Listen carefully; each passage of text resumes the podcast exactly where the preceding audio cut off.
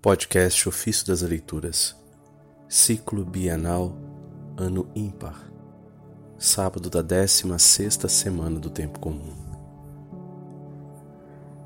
Exultemos, porque nos tornamos Templo de Deus. Dos Sermões de São Cesário de Arles, Bispo. O templo de Deus é santo, e esse templo são vocês. Esse trecho está na primeira carta de Coríntios, capítulo 3, versículo 17.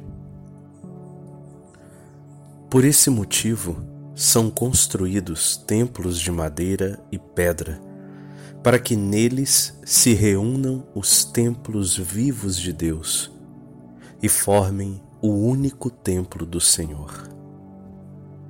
Cada cristão é templo de Deus. E muitos cristãos são muitos templos de Deus. Vejam, pois, meus irmãos, quanto é belo o templo composto por vários templos.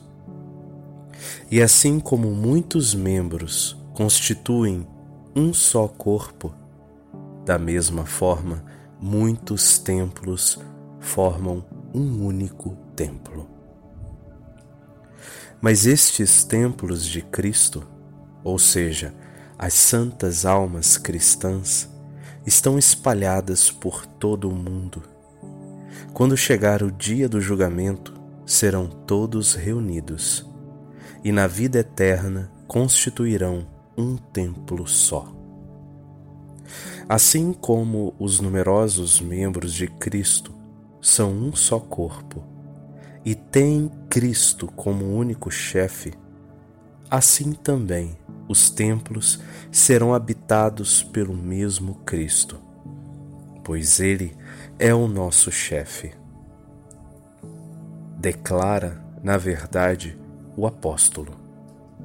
No seu espírito, que o homem interior de cada um se fortifique que Ele faça Cristo habitar no coração de vocês pela fé. Esse trecho citado está na carta de São Paulo aos Efésios, capítulo 3, versículo 16 a 17. Exultemos, pois, obtivemos a graça de sermos templos de Deus. Mas juntos vivamos no santo temor de violar esse templo com obras más. Temamos o que, o que o apóstolo afirma: se alguém destrói o templo de Deus, Deus o destruirá. Esse trecho do apóstolo está na primeira carta de Coríntios, capítulo 3, versículo 17.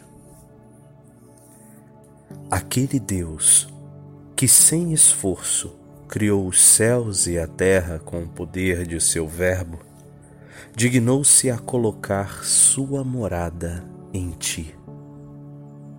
Por esse motivo, deves agir de modo a não ofender um tão grande hóspede. Que nunca o Senhor encontre em ti, ou seja, no seu templo, algo sórdido obscuro ou soberbo. Porque se achasse em ti causa de ofensa, logo se afastaria. E se o Redentor te deixa, imediatamente se aproxima de ti o enganador.